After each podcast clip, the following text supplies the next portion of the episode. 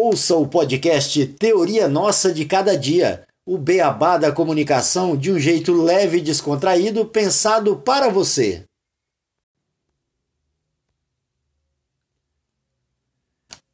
Você já parou para pensar como seria viver numa sociedade sem a presença dos meios de comunicação? Sem TV, sem rádio, sem jornal, sem cinema ou internet? Difícil, né? Pensando na importância dos meios de comunicação em nossa sociedade, a gente dá início ao podcast Teoria Nossa de Cada Dia. Você quer saber mais sobre o tema? Então seja muito bem-vindo. O podcast Teoria Nossa de Cada Dia nasce com a ideia de apresentar o beabá das teorias da comunicação para você, só que num formato leve e descontraído, com a participação de convidados e também de especialistas na área.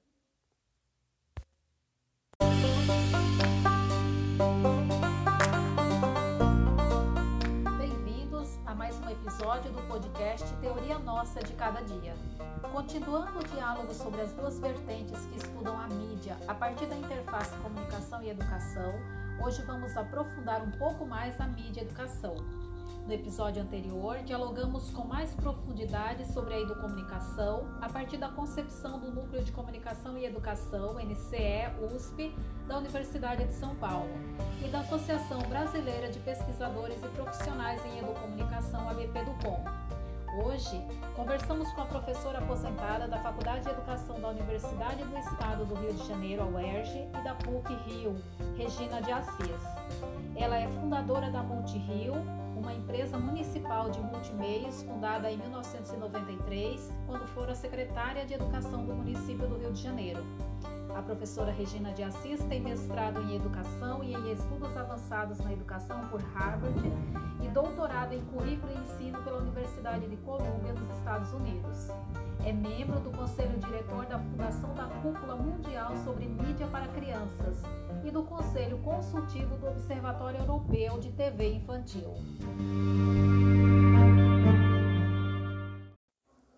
Professora Regina de Assis tem como lugar de fala de suas pesquisas a mídia e educação. Entretanto, considera as peculiaridades da educomunicação como importantes na interface comunicação e educação. Mídia e educação. Eu acho que essa versão, mas eu acho que ela atende ao que realmente acontece. Nós temos duas grandes vertentes nesse caso uma é a que eu, com a qual eu venho trabalhando há vários anos, é, que eu intitulo de mídia e educação e que assim universalmente tanto nos Estados Unidos quanto na Europa no, no Japão na Austrália na Oceania onde o pessoal também é, vem trabalhando muito com mídia para crianças é é, é, chamada de Media Education. No entanto, eu respeito muito a vertente da educomunicação, é, cujo grande mentor é o professor Ismar de Oliveira, da, da ECA USP, e você tem aí próximo a você também a professora Lisa Rodrigues, que escreveu uma tese de doutorado muito importante nesse sentido, fazendo uma análise sobre essas duas correntes, uma, uma perspectiva muito importante do ponto de vista social, de modo que eu destacaria em relação à educomunicação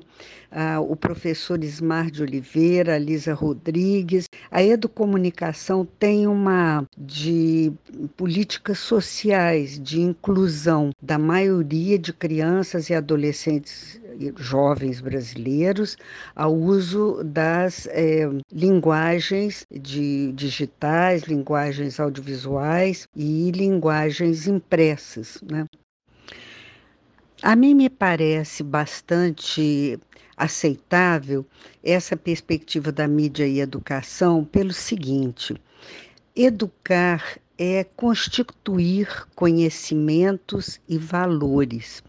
Essa constituição de conhecimentos e valores se dá sempre através da interação entre estudantes e professores, sob o ponto de vista da interação das linguagens tanto a linguagem é, que, que deriva das formas expressivas de comunicação, quanto à linguagem que deriva de uma língua é, nacional, seja o português, o inglês, o francês, o esloveno, a língua que for. Nós, seres humanos, é, humanizamos, digamos assim, as nossas relações por meio das linguagens, tanto das linguagens é, que são linguagens orais, como as linguagens expressivas das artes plásticas, da música, da arquitetura, da dança, da culinária, da moda, são formas de expressão que nós seres humanos utilizamos.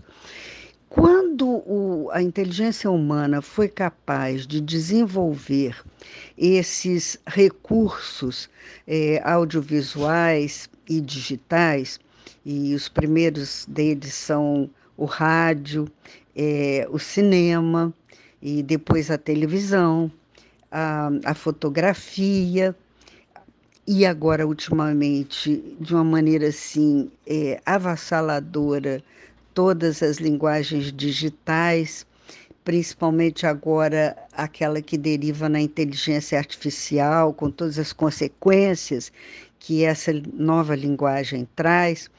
Na verdade, nós estamos trabalhando é, com pixéis, nós estamos trabalhando com é, os dentro do, da relação. Nós estamos trabalhando também com os algoritmos, né, que são tão inteligentes.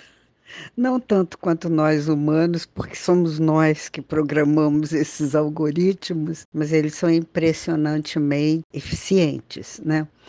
Então, mas é disso que me parece que nós estamos falando e talvez aí resida e o, a vertente da educomunicação. Né? Eu recomendaria fortemente a leitura da tese, espero que se torne um livro, da Lisa Rodrigues, porque ela se detém com muito cuidado com, com a definição dessas duas grandes é, áreas entre mídias e as possibilidades de educação, tanto para criança quanto para adolescentes, jovens, adultos, é, crianças e pessoas é, portadoras de deficiência. Então, aqui se coloca um campo de conhecimentos novos que in, vai fazer com que haja uma interseção entre várias áreas das ciências humanas, sociais e exatas.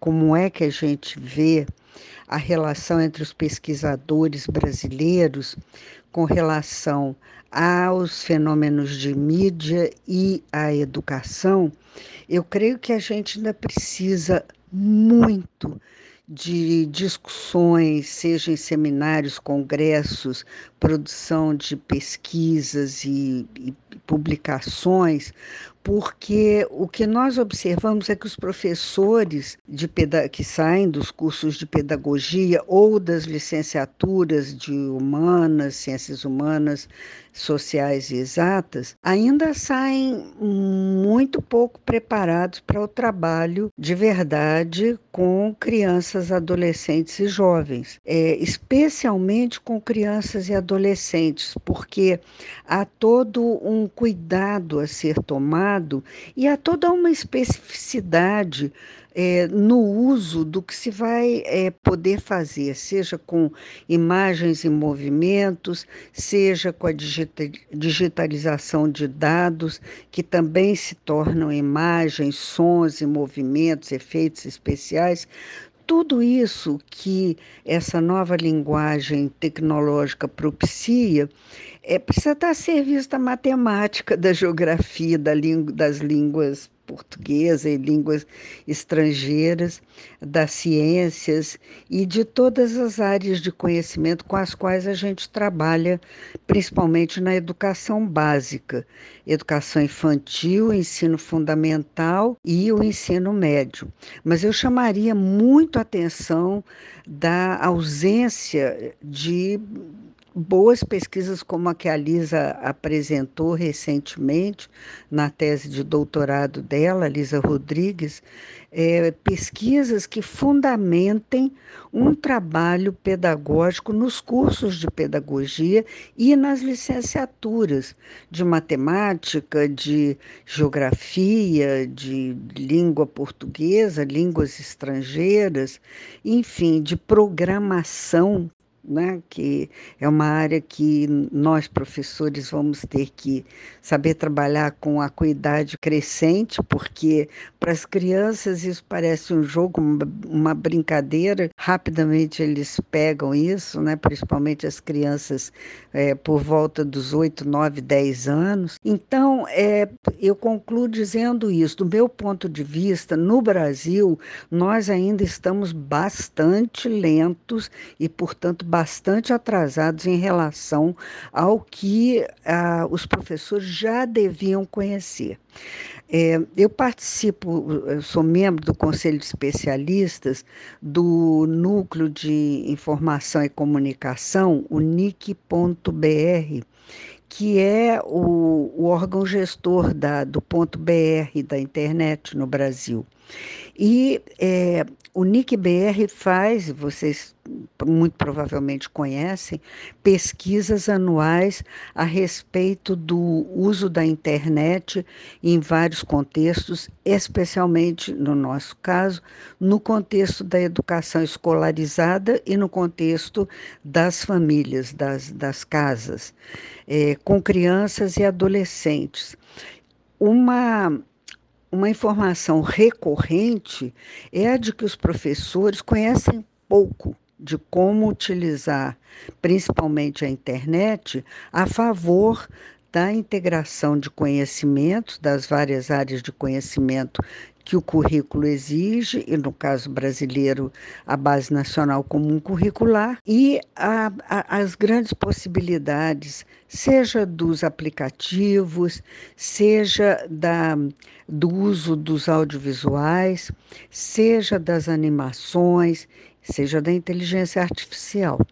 Então, é, esse é um ponto importantíssimo com com o qual não só as universidades, mas os centros de pesquisa e mesmo os grupos de professores em várias organizações é, sindicais ou em organizações de estudo e pesquisa, como é o caso da ANPED, precisam, é, precisamos, aliás, é, desenvolver com maior desenvoltura mesmo vale aqui a tautologia, mas é, isso é uma necessidade urgente, premente, ou seja, que os professores saibam por que e como usar televisão, é, computadores, aplicativos, celulares, que pelas pesquisas do NICBR são a mídia mais utilizada por crianças, adolescentes e jovens brasileiros.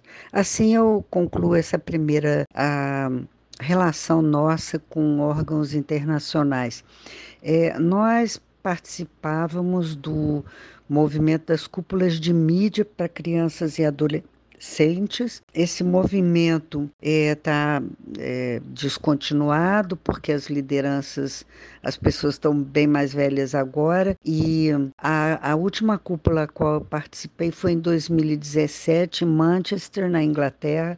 Foi muito interessante porque a gente viu, além da televisão que era sempre a rainha dessas cúpulas, é, nós vimos já toda a produção digital para crianças e adolescentes, sobretudo as questões voltadas para a criação de aplicativos e hum, inteligência artificial, que, que, a gente vai lidando com bastante cuidado, por causa, porque ela pode ser muito invasiva na vida das crianças e adolescentes, é, colhendo inclusive dados privados, das crianças e das famílias, hum, mas também vimos a questão de uso dos recursos é, digitais, como a gente já disse antes, nos joguinhos eletrônicos, e para as crianças com é, as crianças portadoras de deficiência.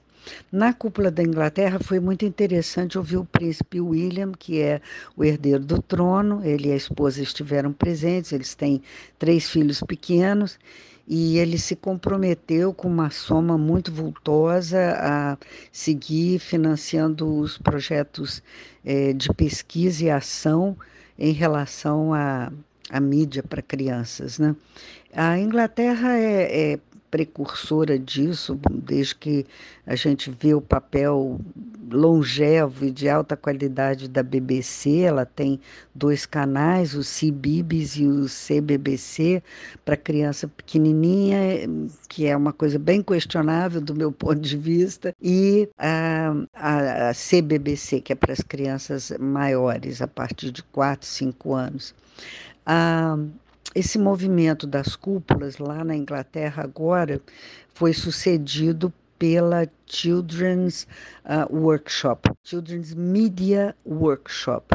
E o uh, chairperson, o, o, o, dirigente, é o Greg Child. Quem quiser pode entrar pela internet. Vai acontecer um agora, é, proximamente, e é só vocês entrarem na internet, botar lá o, o www do Children's Media Workshop, que vocês vão ter acesso. A gente tem contato com eles, é um bom contato. Aqui na América Latina, a TV Colibri, a, Paca, a Colibri lá na Bolívia, a Paca Paca na Argentina, de muito boa qualidade. No Chile, tivemos grandes contatos, atualmente está eh, arrefeceu um pouco.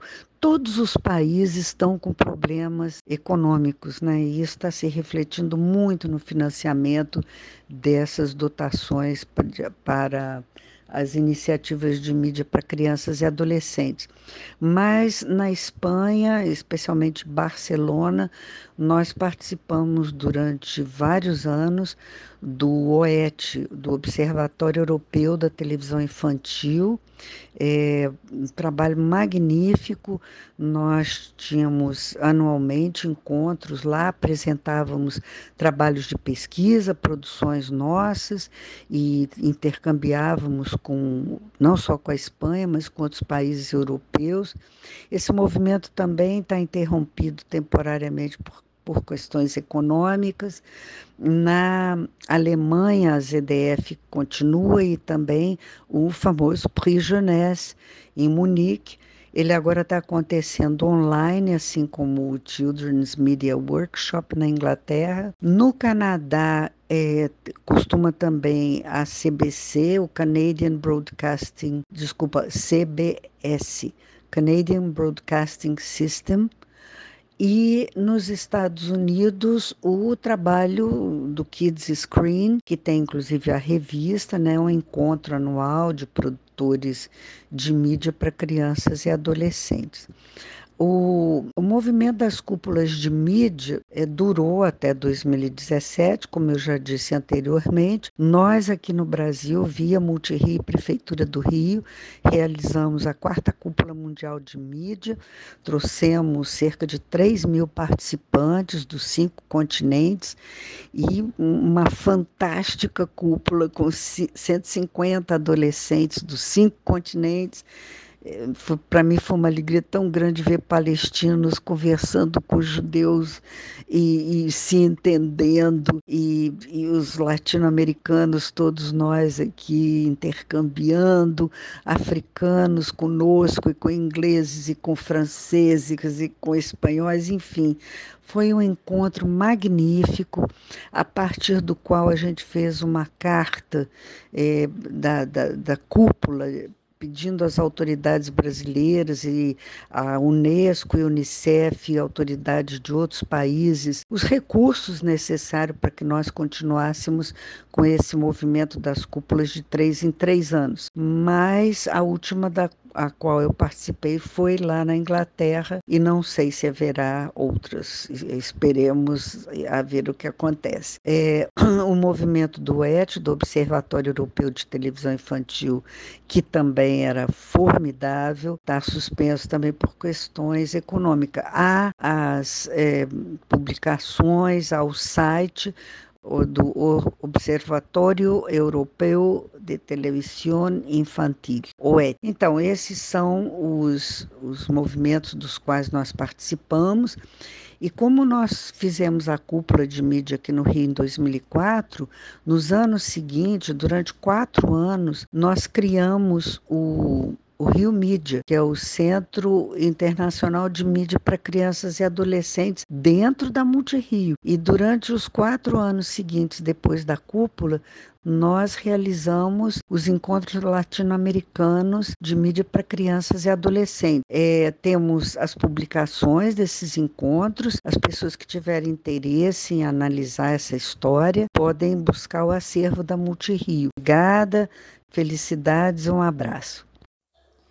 É muito forte a interlocução dos pesquisadores brasileiros com outros países. São inúmeros os organismos internacionais que discutem a mídia e a educação, conforme é possível verificar no relato da professora Regina Assis.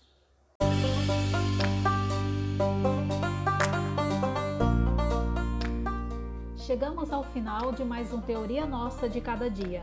Conversamos com Regina de Assis, professora aposentada da Faculdade de Educação da Universidade do Estado do Rio de Janeiro, a UERJ, e da PUC Rio. No próximo episódio, vamos continuar o nosso diálogo exclusivamente sobre a MultiRio, empresa municipal de multimeios vinculada à Secretaria Municipal de Educação do Rio de Janeiro. Até a próxima!